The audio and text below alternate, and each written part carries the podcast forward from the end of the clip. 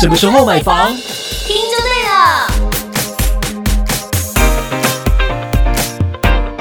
欢迎收听《地产达人秀》，我是森林。今天呢，我要邀请到的这一位，其实也是为了所有广大现在正在交屋，然后面临到呢即将要来进行家里的室内的装修的所有粉丝朋友们。因为有一些粉丝啊，可能曾经透过我们，然后找到理想的建案，然后过了这两年之后呢，他们说：“森林，我要来再烦你了。”为什么呢？因为他们开始面临到家里要来装潢这件事情。其实我老早的时候。就已经呢，想要来邀请到这一位，他真的很难请。我最近就在这个网络上面啊，看到媒体，然后竟然把他的作品呢分享在他们的粉丝团上面。我想说，天哪，这个肥水不落外人田，怎么可以先让别人先抢去了呢？同时呢，他也是成田设计的总监 Make，欢迎 Make。Hello 啊，大家好，我是 Make。很多人都在讲说，你要住是住你自己的房子。那你自己的房子要有自己的风格跟个性，嗯，而不是住设计师的房子，这是大家都在讲。哦，你讲的非常好。对啊，嗯，你住设计师的房子，那你去他家住就好了，嗯，对不对？像你讲到这个，比如说我的客人来的时候，通常第一点都会好奇风格，他要用什么风格？对，那其实我都会跟客人说，你不要着重风格，就像是每个人穿在身上的衣服好了，就是会有你自己的风格。所以我都会跟客人说：“拜托你找你喜欢的照片，你可以依空间去找。当然，你找了你喜欢之后，你也可以找你不喜欢的，对，避免我们彼此踩雷。对对，比如说，如果说依你家，我我对这空间想象，我可能觉得这可能适合什么样的样，什么哪一种样貌，可是它刚好就踩在你的雷上。”那可能我们连聊都还没聊，你光看到我提给你示意照，你可能就想翻脸了。对，你就想说不要浪费时间好吗？对对。但是这只是个示意照，所以这个这个风险可以避开。所以我有时候都除了预算之外，我会请客人做的功课就是所谓的他更喜欢的风格。那如果说你们，可是他就不知道有什么风格啊。对，那你就尽量找就是有打动你的案件。他可能比如说一个客厅，你可能好几个案件都有打中你。那个如何归纳、如何分析，然后如何总结，这工作交给我。可是总监，我真的没有时间，怎么办？呃，我觉得你可能需要对自己负责哦。那总监，你可不可以提供一些网站让我去看？哦，这没问题，这没问题。这个时代很多人都很忙了。假设你真的很忙的话，嗯，你可以提供几个方向，即便我给你个网站，你找几张照片给我都没问题。后续的发展，我来帮你收集也可以，对嘛？因为人家那时候我们 拍婚纱照的时候，人家也会给我们 demo 说你要古装的，你要韩风的。那所以我现在要准备要做这个室内装修，你要给我一些 demo 吧？哦，可以，可以，可以。好，其实有时候你会去找到你属于的设计师啊，你一定是会先从他的作品着手。嗯，对。那你。我我刚刚说过，我个性比较开放，就是你不一定要用我公司的作品来跟我说你喜欢什么，嗯，你找其他的设计公司，我其实也也也无所谓，嗯，对我觉得重点是这个房子要怎么样才适合你，像比如说最近流行好了，像一直不败的风格就是北欧风，没错，北欧风一直都有人喜欢，但是自己要怎么样住的舒服，跟你会不会期待客人的眼光这件事情，我曾经做过，嗯，中港路上某一个路冲的建案。也是毛坯，客人很喜欢木头，但是因为课程年龄的关系啦，他喜欢的木头比较沉稳一点，但是他希望配上的风格又是现代跟啊微微的古典。木头的那个温润感，但是他他的他喜欢的木头比较沉稳一点，深，对，比较深一点，嗯，那在深，对，那在有时候我们在去装修的过程中去工地看啊，那客人会在。神来一笔的，突然想加些什么东西，你不给他加的时候，他跟我说：“Mac，拜托，拜托你满足我一些些小小的那个梦想。”那你怎么说服他？有时候风格就不搭。呃，这个这就很挑战到你，不管你是什么身份，即便啊，我们只是生而为人，也是有自己的社会责任嘛。你要怎么样满足他？但是前提又是房子是他要住的，嗯，是不是应该他开心就好？对啊，他花钱呢。然后，但这件事到最后面呢？呃，比如说 Ken 会跟我说怎么办？为什么我客人来我家都没有被感动或被震撼的感觉？啊，嗯，这样不行吧？对，所以我我会我我回到刚刚在聊的，我说你喜欢什么风格之外，你还要回来思考你对于客人观感的期待。所以我们在后期又增加了一些，比如说镀钛或者一些我们一般人进入一个新家会觉得这是有质感的材质，去把这些东西做一些调整。即便你是客人，嗯，你还是有你的社会责任在，所以你必须要花点时间来理清你的喜好。然后，比如说，你还是得去找一下你你喜欢跟不喜欢的东西，不要把很多责任丢到设计师身上。嗯，我觉得我太严肃了。不会啊，哎，可是有一些大老板他真的没有时间，他不会说你搞好我走力的喝啊，叫可以可以可以可以嘛哈。可以，其实我可以找一堆照片来跟你慢慢筛选，都可以。我可以以我对你家的想象来找出照片来来给你筛选，嗯，对。然后我可以这样去抓到风格，但有时候我会顾虑到男主人跟女主人喜好，嗯，我会把尽量把两种喜好融合。比如说女女主人喜欢北欧，可是当时的男主人比较喜欢大气一点或比较人文人文走向的风格，嗯，对。那我就要思考着怎么样把两个风格做一些 mix。对，我觉得这蛮重要的。嗯，那今天即便女主人很，我我也甚甚至做过啊，女主人很对于完美的生活很憧憬的，对。然后她会把很多网红家的照片传给我看，说他想要这样子。对，但是都偏女性。对对，然后我就说，哎，不好意思，可是你家还有个男主人。嗯，就是你如果说你家呈现的这么女性化的话，那。男主人在这个空间，他自在吗？嗯，对。然后，所以，所以我常常都会在风格上做一些取舍。嗯嗯。所以，就像是比如说，客人喜欢他喜欢北欧好了，然后我会试图在上面多一些金属或者是黑色的元素。就是我因为我我希望房子是看耐看的，有时候，但是你元素又不能太多，所以你需要找一个调和剂，然后让房子过了几年，你觉得你还是觉得它是在一个。很稳定的状态，而不会觉得它过时。我觉得这很重要，因为一个房子可能住十几二十年，所以你这个功课可能做半年，可是你要让你在房子里面舒服二十年，所以你觉得这功课该不该做？一定要的，而且钱是我花的。再来就是风格决定了，嗯，还有需要做哪一些功课？哪一些功课？我觉得预算。蛮重要的，再来是啊，你有没有风水考量？可是预算他就会觉得我没概念啊，我要怎么去抓预算？确实，确实，确实，蛮多客人都说他没概念。对，但是你总有一个范围。其实我在猜，每个客人在你买房子的时候，其实都已经想到下面那一步了。只是通常会讲，就像神灵哈，这种这种讲说没概念的人啊，其实通常有时候是一个新房。听众说的，有时候讲没概念，其实是一个新房。没概念的人的预算通常不是，就是多到不知道该跟你讲哪个范围。不然你开啊？哦，对对对对对。所以通常我会以呃，当然如果你跟我咨询，我会依你你的空间条件，比如说你是毛坯屋、新城屋、老屋翻修，有接触过设计师或者是网络上有做过一些功课，可能会知道我们会先着手的是家庭成员。哦，有几位小朋友多大了？没错没错。然后你这个这个场域的那个。空间组成会是怎么样？OK，然后是不是毛坯新城屋，然后标配或者半标配，嗯，然后它给予你的条件到什么样程度？嗯，然后我们会以以这样的评数，然后需要实做的面积去给你一个。呃，能做出设计质感的预算，嗯嗯，对，因为毕竟你找了设计师，你可能会有个期待值，嗯那当然你要满足这期待值的时候，我们就会给你一个预算的参考值，对，我觉得这蛮重要的，嗯，对，因为呃，如果说你的预算，这可能讲起来有点现实啊，就是你的预算在在不符合你的期待值的状况下。我会劝客人先不要找设计师。为什么？你可能把空间弄好，那你可能空调装好，那如果你可以忍受没有天花板，只装轨道灯的话，你把家具买好一点。嗯哼，先这样入住。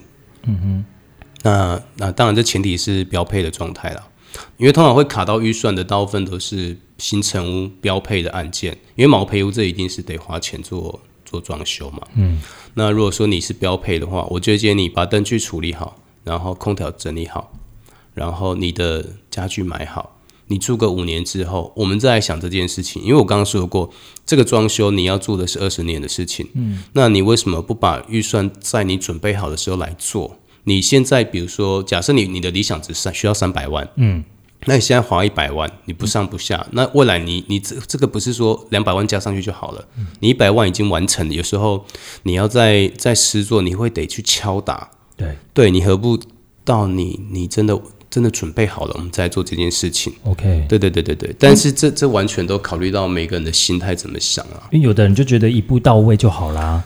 那你预算就得到哦对哦。对不起，是哎、你 突破盲点哎、对你对预算要到那边，你才能够做到哪里嘛，对不对？要满足你期待值的话，就是得、得面面俱到。了。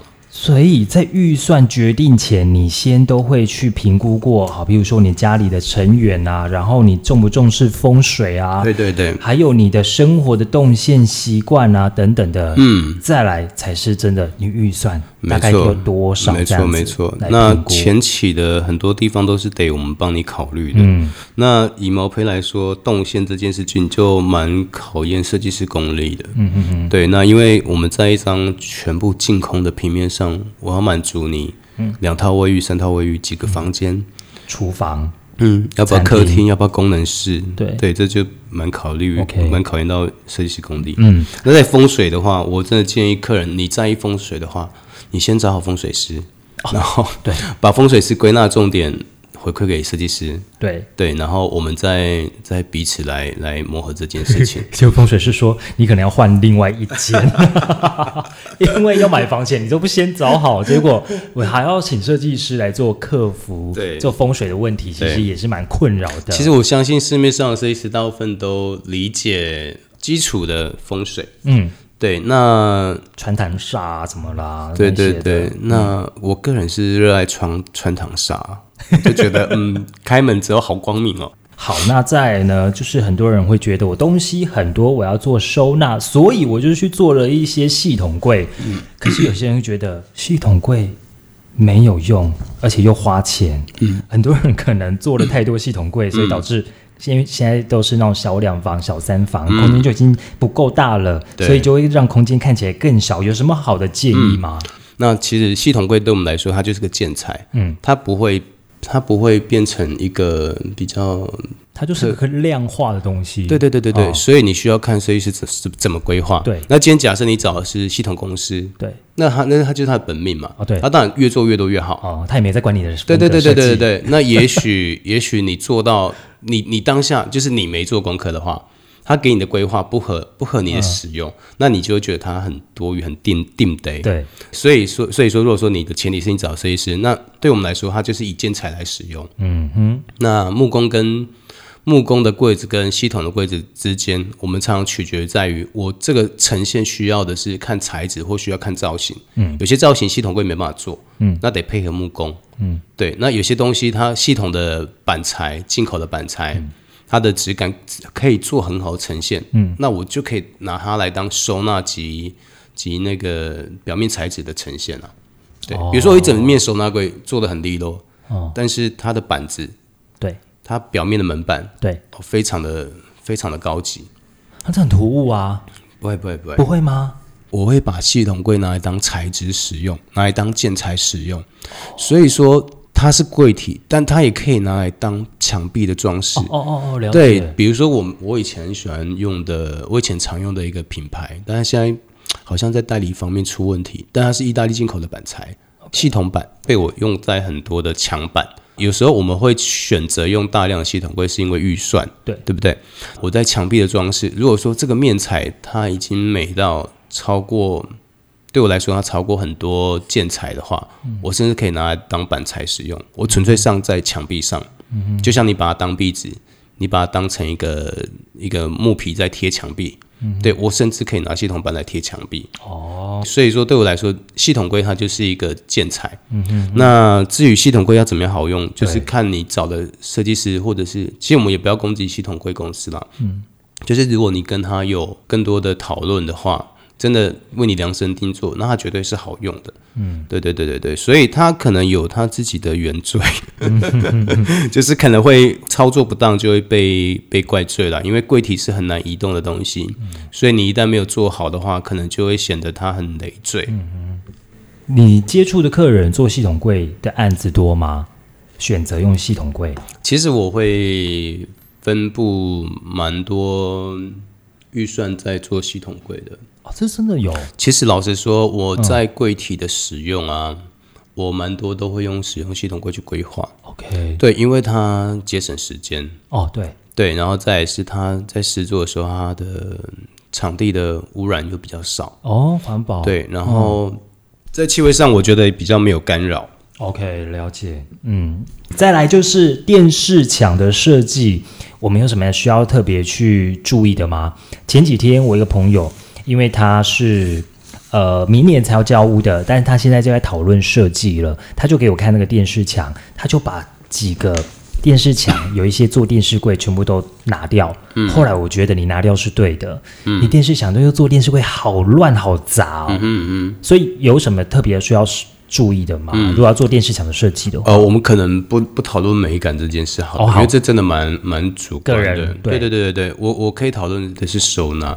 那如果说你的空间条件允许啊，我蛮喜欢做一件事，就是说，呃，给媒体柜，给你所有的设备有一个专属的媒体柜。譬如说第四台的盒子，对，全部藏起来。OK 呃，当然还有一个最重要的重点就是，呃，你你跟你你所属的设计师，你一定要跟他讨论到管线怎么走。电视对到你的媒体之间都有很多管线因为线。现在还有网路线、没错没错，你要如何不要让它露出来？WiFi 的盒子，嗯，没错。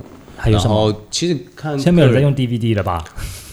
没有吧？DVD 还有人是在用吗是啦吗？是没有，但是一定会有一堆游戏机啊。或者是嗯它的那个蓝牙无线的音箱，嗯，直指的。其实这时候，嗯，我都会请客人把你需要的设备对、家电对，都先找好。还有连冰箱尺寸这些最好都找好，然后你的扫地机器人或者是你的手提式的吸尘器款式都先找好。那现在的扫地机器人它又有那个自清功能，对所以它的箱体相对的又更大更大。对，而且是高，只要让机器人可以露出就好，那其他都想办法隐藏。对是，对对对对对。嗯嗯嗯，那或者是你有空气清清净机，对其实我们会有一个参考清单啊，，OK，我们会提供给你，让你比较好去思考。哦不然有时候你可能脑袋一片空。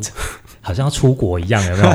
这个带了打工，然后对对对对对对。对，是参考的清单，没错没错没错。有没有比较特殊的？譬如说他自己可能对于音乐啊，嗯，就是我本人有没有比较要求，或者是注重品味的，可能在家里会放个那个呃唱盘，嗯哼，就是我也有哎、唱碟的那一种的，对对对对对对对，对黑胶这个东西就是要露出来啊，就是展示用的嘛，没错没错没错没错。最好是在打灯，对。有个聚焦灯 spotlight 给他。你看看那个森林的生活多浮夸，啊，没有跟你学的。照明的部分，因为我们刚刚有提到啊，照明呢要用呃砍灯，或者是用筒灯，或者是用投射灯等等的嗯。来做设计。那当然会觉得清洁这个部分，嗯也是要考虑进去吧。嗯曾经我就去朋友的家，他就用那个轨道灯，嗯，后来我说，哎，不对吧？我低度细呢，一一条啊，细的，当然不是有蜘蛛还在上面的那一种，那就太可怕了，好不好？就是一条，然后他说有吗？我说你 这边来这个角度，你看一下，尤其灯照下去很明显。嗯，那清洁部分呢，那就看个人了。对啊，可能其个人的实有一个修行。有一个我在呃在处理案件，大家最常见的就是说所谓的天花板的照明，我们会讲到间接照明，嗯，但是有的很呃大部分时刻我们的脑袋想象到的就是一个天花板有一个口字形，口字形在发亮。嗯，我不知道大家脑中有没有这画面，就是间接照明，就是层板灯好了，我们讲层板灯，就是层板灯它就是一个间接照明的的属性。嗯，就四周，对对对对，就是把把日光灯管藏在层板里面，对然后让光线不要那么直接的。哇，我在名词解释。啊，不会啊，其实有大家这个东西已经蛮久了，对对对，流行蛮久了。投射灯就是直接照明啊。对那那间接照明就是它的光不是这么直接直接洒出啊而。且现在都用 LED 啦。没错没错，那其实有一个方有现在还有一个产品叫做呃铝条灯，它有一个铝槽，然后里面呃布满着 LED 的那种灯珠，对然后再有一个亚克力，对那它的款式可能就是一点五公分、两公分、零点九公分，对这么薄。对然后我们有时候你刚刚讲到天花板照明，你怕灰尘这件事，在传统的间接照明，我们都觉得哎，那个灯沟里面卡了灰尘，很脏。对，啊脏，对，那以前我们可能会深入二十公分或十五公分，只是为了怕我我在下面斜看看得到日光灯管。对那我现在其实我只要做一个浅浅的凹槽，我铝条灯塞进去，它就是平整的，嗯，那它也可以用，它也可以达到那个效果。嗯那现在现在我们所在的空间呢、就是我的会议室，就是它也就是有两条清洁照明、嗯、但是它就是不会有灰尘可以落脚的地方。但它会不会某一天它就一直闪，或者是发现越来越暗？因为知道 LED 灯、它不是说立刻就坏掉，嗯，没有灯，它是会慢慢的就是也呃它的灯光的灯源、好像会变得比较暗一点。色衰，那这样子更换会不会很难，或者是什么时候要更换？其实它的相对的铝条灯的投资成本就会高一点，因为它需要整条更换。哦，它也许会坏的不一定是灯具本身，也许坏的是变压器。哦哦哦，对对对它还有变压它还有变压器。哦，对，所以就是呃，但是通常灯具它本身有保固，除非你不是网络上随便买。那比如说，以我们在做案件，我们灯具保固都是两年嘛。嗯哼。对你坏掉的时候，我们就会自自费帮你更换。其实我这么多年来，客户跟我说他灯具坏掉，因为每次都坏几颗，哦所以我从来，即便过了两年，我没有再收钱。，OK，但你还是有在做这样子的售后服务。当然，当然，当然。OK，对对对。了解。那有没有那种就是天花板高到就是你可能要请那个吊车的那一种，也不是吊车，就是音架对音架的那种？对，我最近的案件，我们就在烦恼这件事情。真的吗？怎么对样？？因为它是，嗯、它是 penthouse，就是它是在楼中楼，对哦真真两真的两层楼。对比如说它建案大概十九楼，，对它它的它的房子就是十八十九楼，，OK，然后中间会有一个客厅。天井，客厅是个天井，对，然后你的电视墙可以高达八米。对，这个这个非常的爽快的设计，对对对。它是个卖场吧？电视墙高达八米，对，到时候有露出在在 OK 各位观赏。然后嗯。它它就是我们现在就在烦恼，我们需要找一个升降式的的的音架，或者是是放在他家。对，因为会有，因为它空间场域蛮大的啦，对它可能会有一些闲置空间可以来放这个机器。那我们在做做施工的时候，中间这个天井就是需要搭音架，对它就是不管你从初期进场到退场，它可能都在，嗯，到最后面的撞了灯具，它它可能都需要在那边，嗯，对，最后才能撤，要铺木地板的时候才能撤开，对对对。好麻烦哦，为了一个灯，然后做了这么多的工程。对，所以你的、你的、你的音架就是需要在做最后做木地板的时候才能撤离。对，现在因为很多人啊，可能买了这个小宅，因为没办法嘛，因为总价预算考量啊，我只能够买小宅这。真的非常夸张。对，那主卧啊，我自己在睡的那个空间，那可能就会需要有放衣柜，可是衣柜可能会撞到我的我的床，嗯，所以没错没错。你有什么样特别的建议吗？呃，其实，在衣柜其实就是开门形式啦。如果你以你刚刚讲的重点好了，你刚你只是纯粹想讲开门这件事吗？对啊，因为空间就小了，可是如果我要做开门式的，嗯，没办法，那那只能做拉的吗？没错啊，你可以做滑门那，或者是开放式，或者是其实其实其实即便是呃，假设你你在意的是漂亮，或者是使用上，你你滑门在材质上也可以做很多设定，你可以是金属框，哦，然后配配玻璃，OK，或配配其他的材质都可以，它可以不用那么硬它可以在它可以它可以当成你的墙体的规划。啊，对，比如说在你的门片上，就像我刚刚说的，我喜欢拿，我喜欢把，其实这思维可以让它跳开一下。我喜欢让系统柜变成是建材，是一个材质的表现。那你可以想象，你衣柜的门，也许是你的你房间的主墙。嗯，对，所以你看你要怎么去呈现你那个画面。嗯，对，所以你你你可以在滑门上面做一些呃巧思啊，你可以让它去发挥它可以它存在的价值。了解，嗯，或者是说用比较呃毛雾雾玻璃的方式，对不对？嗯嗯可能看得出来里面是有衣服的。嗯嗯嗯，对，这一种的材质也可以稍微讲到这个，我就有点想想要想到一件事，就是很多人怕在家里看到镜面的材质，对。对他怕吓到。那我都会跟客人说，我不太懂，但我懂你们的烦恼，但我个人没这烦恼，所以我没办法设身处地想说为什么会吓到，不就是我吗？而且重点是你每天在那边生活，你应该对会知道说那个地方就会有一个镜子。对，那边的影子就是你。对，那除非你真的比较敏感啊，那你可能可以尽量不要尝试反光反光的材质。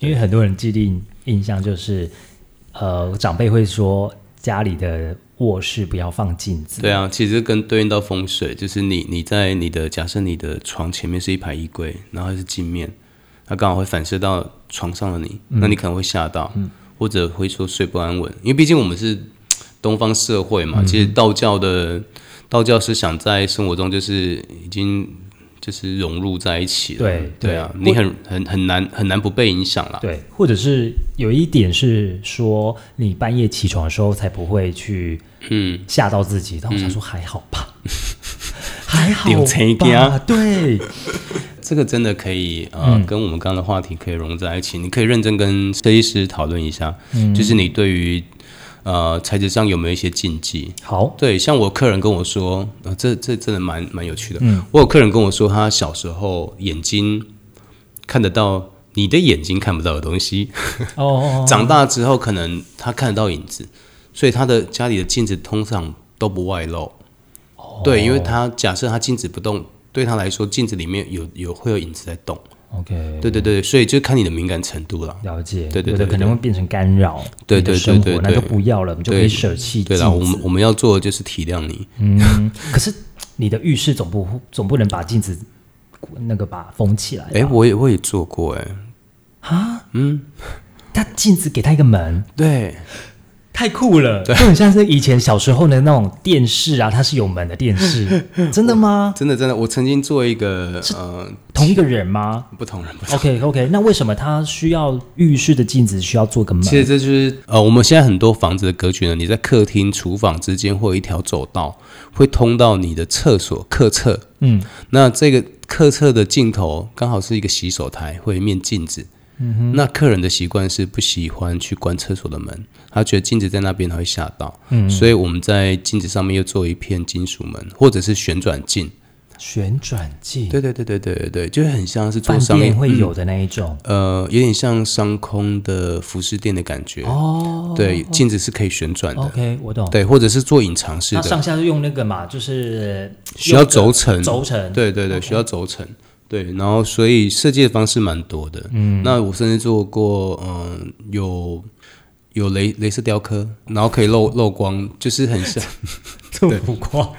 对对对对对，没有错没错。OK，好，这个是很比较特殊的状况。嗯再来是家里如果说有养宠物的话，嗯我知道说大家最近很流行，呃，要去买那种猫抓的沙发的材质，猫抓布，对，嗯猫抓布材质。那还有什么特别要注意的吗？可能我知道我有朋友，他就是在他们家的厕所，因为他要让小那个宠物去厕所嘛，嗯，所以他就在门的下面用个洞，可以让它，自由的，对对对，自由的那个穿梭这样子，没错，这种也是可以考量进去的。可以可以。OK，那还有什么特别要注意的吗？呃，针对宠物的部分嘛，对，而且宠物有时候年纪比较大的时候啊，它对地板的抓地力不太够，所以你会看到宠物在跑步，在你家里跑步的时候会滑，真的吗，不要取笑他们，对不通取笑？对，因为我我好好好几个好几个宠物，就是因为我从小就是都有养宠物嘛，对。对，然后他们相继离开，然后你你会看到他们年老的时候，其实你会有点心疼。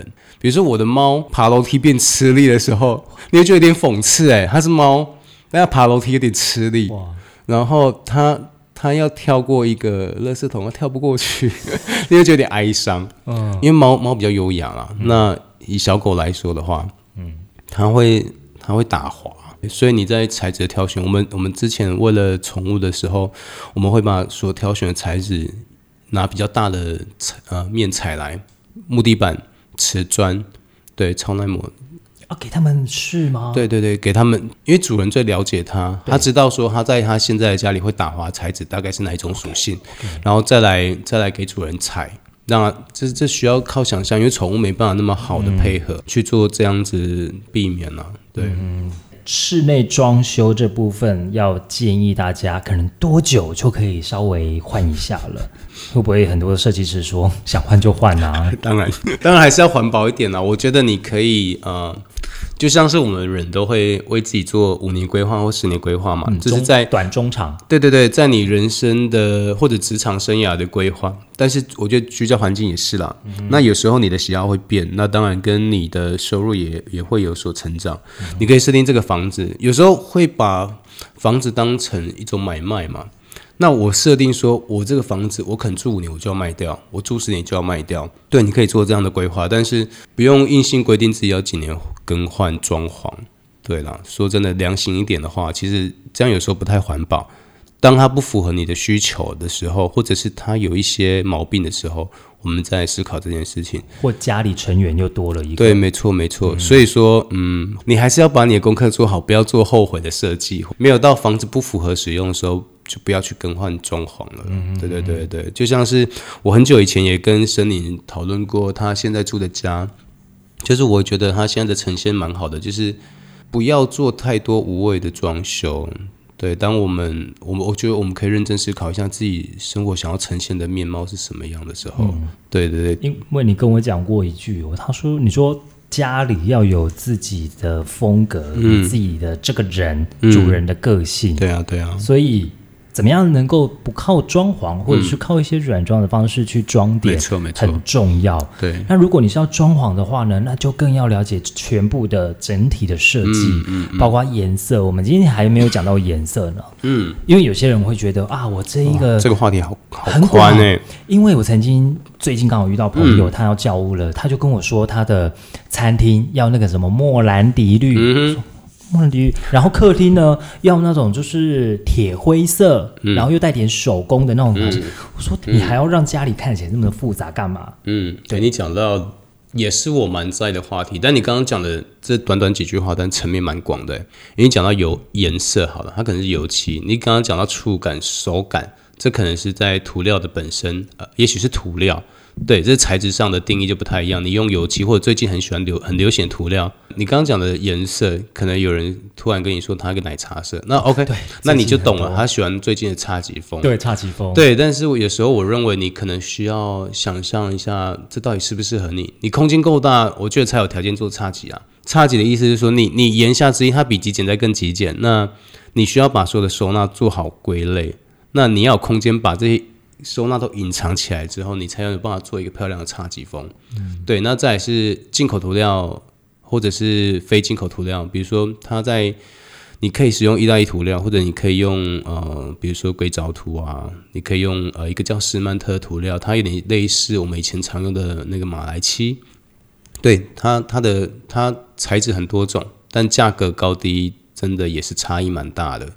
对，因为这年头呃，所有的原物料都上涨，这是非常有感的事情。所以你光是在从最基础的呃油漆的呈现到进口涂料的呈现，那个价差真的非常大。或者甚至你是用壁纸好了，其实壁纸呃现在不比较不流行，但是如果说你有跟设计师讨论的话，比如说我们在做嗯一些大宅好了，我习惯在墙壁上不见油漆，嗯，因为你知道台湾会地震嘛，嗯，然后会有所谓的漆裂、水泥裂，对，然后手会摸脏，然后所有标榜说嗯不色差的油漆，我都不是很相信这件事啦。因为你油漆，你过一阵子或过几年，它标榜它的有一些进口品牌，它标榜它不会有色差，但是因为在空间会氧化，嗯，对你绝对就是色差，不是你油漆色差，而是我我空间我我曝晒久了，它就是会变黄，对，那那都是一个面相。嗯，然后在在一些大宅，我不不太让它见漆的原因就是，呃，它它它在质感上呈现会有一些落差啦。对对对，那你怎么样去没有用油漆状况之下，嗯你用了什么？比如说我在壁材上，就我们刚刚讲的那些涂料之外，你也许可以用的是板材，你可以用胶膜，板材有比较好吗？因为台湾潮湿，对对对，你需要选的是一个比较不会收缩的材质。其实我也蛮喜欢用那个富美家跟 3M 出的一个叫特耐装饰软片，它是什么？它是一个，它其实应该是塑胶材质。对，它可以做在外观跟室内。你看，你像我，我我那个墙壁全部都是胶膜。哦。对，那一来它摸不脏，它好清洁。那有时候墙壁上会有板材，其实就像我刚刚说的系统板好了，它其实本身也耐刮了。嗯嗯嗯。对对，所以你在坐在墙壁上，其实蛮好维持你家里的的那个状况。那这个贵吗？比不上进口涂料啦，进口涂料还是最贵的。哦，进口涂料最贵。对，OK。但其实这个算算采集数，其实他们都算采集数，他们一面积在计价。嗯，所以它等于是在油漆跟进口的涂料的中间之间。对，OK。那就用这个好像会比较好一点哦。我会选择维护保养。嗯嗯，我会在呃合适的地方使用它。我也不是不会全。我曾经遇过一个客人，他是全护贴，因为他真的很怕漆裂。对，然后但是家里有小朋友是不是？嗯，个性使然吧。OK，呃，这样讲不太对。呃，个人喜好啦，他怕怕油漆裂，但他也不喜欢涂料，他又怕潮湿。嗯，对。那这个东西的特性，它就是它如果脱胶，你用吹风机，即便几年后，嗯，你你你你找不到，你不想找不想找厂商来处理的话，你也不想麻烦设计师的话，你拿吹风机吹，它会恢复粘性。酷哎，对对对对对，所以我觉得它也是个还蛮好的材质，但就好看，选择对的地方用，嗯，呃，好看，装点，然后适合对。各种的风格，没错没错，然后再来就是维护，没错，又比较方便一点，对啊，而且有时候用在建筑外观，你看我的我这个墙，它有一半室内一半室外，对。我是贴到外面去，对耶，我就在想说，你不怕就是雨水啊对，没错没错，不怕，它不怕，酷，嗯。OK，嗯，好，而且又看起来就是非常的，对，他有他的气质在，嗯，跟个性在。再来就是可能现在很多人都希望可以在家里多装一点新的东西，譬如说现在很流行的洗碗机这个东西，你的现在的客人。大部分应该都有吧。嗯，OK，但是这个要特别注意说你的瓦数的问题，对不对？啊，没错没错。因为洗碗机我记得它是两百二，两百二，所以你不要说啊交了屋，然后装修了之后你才想到这一点。两百二是福特，福特，嗯，好，两百二福特。那如果你之后再去设想这一点的话，你可能就必须要再把墙壁那些管线全部重弄，那个是麻烦的。曾经就有朋友遇到这样的问题，我就说你算了啦。手洗就好了。我姐姐也是遇到这个问题。对啊，所以这个很重要。其实有时候啦，如果说你用的是老屋装修好了，嗯，其实我建议管线真的要全部重拉。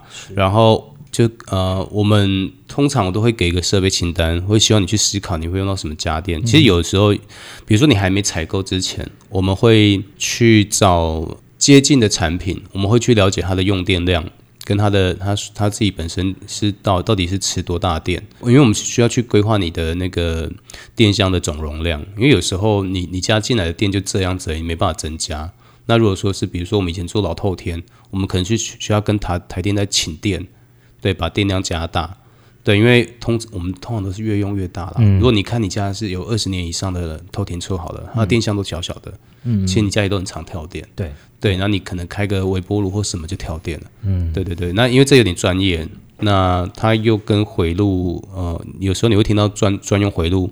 这些蛮多相关的，设计师不是算命先啊。有时候客人会跟我说：“可是你是设计师呢？”我说：“对，但我又不是算命师，我不知道你到底需要什么。你必须要把你的需求跟我说，你需要去理解你的需求。有时候我会跟客人蛮有趣的，我是说：哎，在这个过程中，我们都在自我了解。嗯，就是就从我我跟他说，麻烦你做一下。”你的功课就是你的喜好开始，嗯然后客人会跟我说：“哦，他从来没有想象过，原来他喜欢的是这个。”嗯他开始去，比如说他以前的装修经验不是在我身上，嗯哼，他换了设计师之后，我开始请他做这些风格或者是个人喜好的分类的时候，他在跟我说：“哎，Meg，因为这件事情，他了解他自己的喜好，因为他以前的装修走向跟他的喜好完全不一样，嗯，对，所以他住的很无感。”对，那那当然，其实这这也会考验到我，因为你客人已经清楚自己喜欢什么时候，对我来说，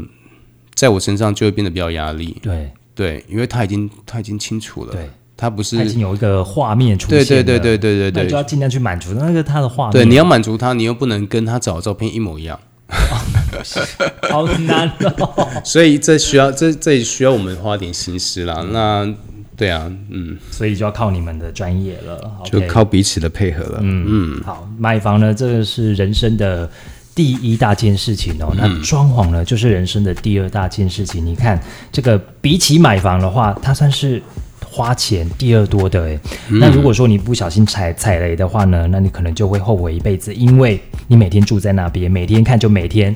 啊，在懊恼，所以呢，今天很开心可以邀请到成田室内设计的 Mac 来进行跟我们分享，然后了解一下装潢有哪一些呢容易踩雷，如何避雷的。那希望说呢，如果有机会可以看到你的这个作品的话，可以上到他们的脸书粉丝团。陈是那个大臣的臣嘛，对嗯，不对？君臣的臣，君臣的臣，田是稻田的田稻田的田，搜寻关键字就知道了。好，今天非常谢谢 Mac，谢谢，好，今天谢谢各位听众跟我的好朋友森林。谢谢。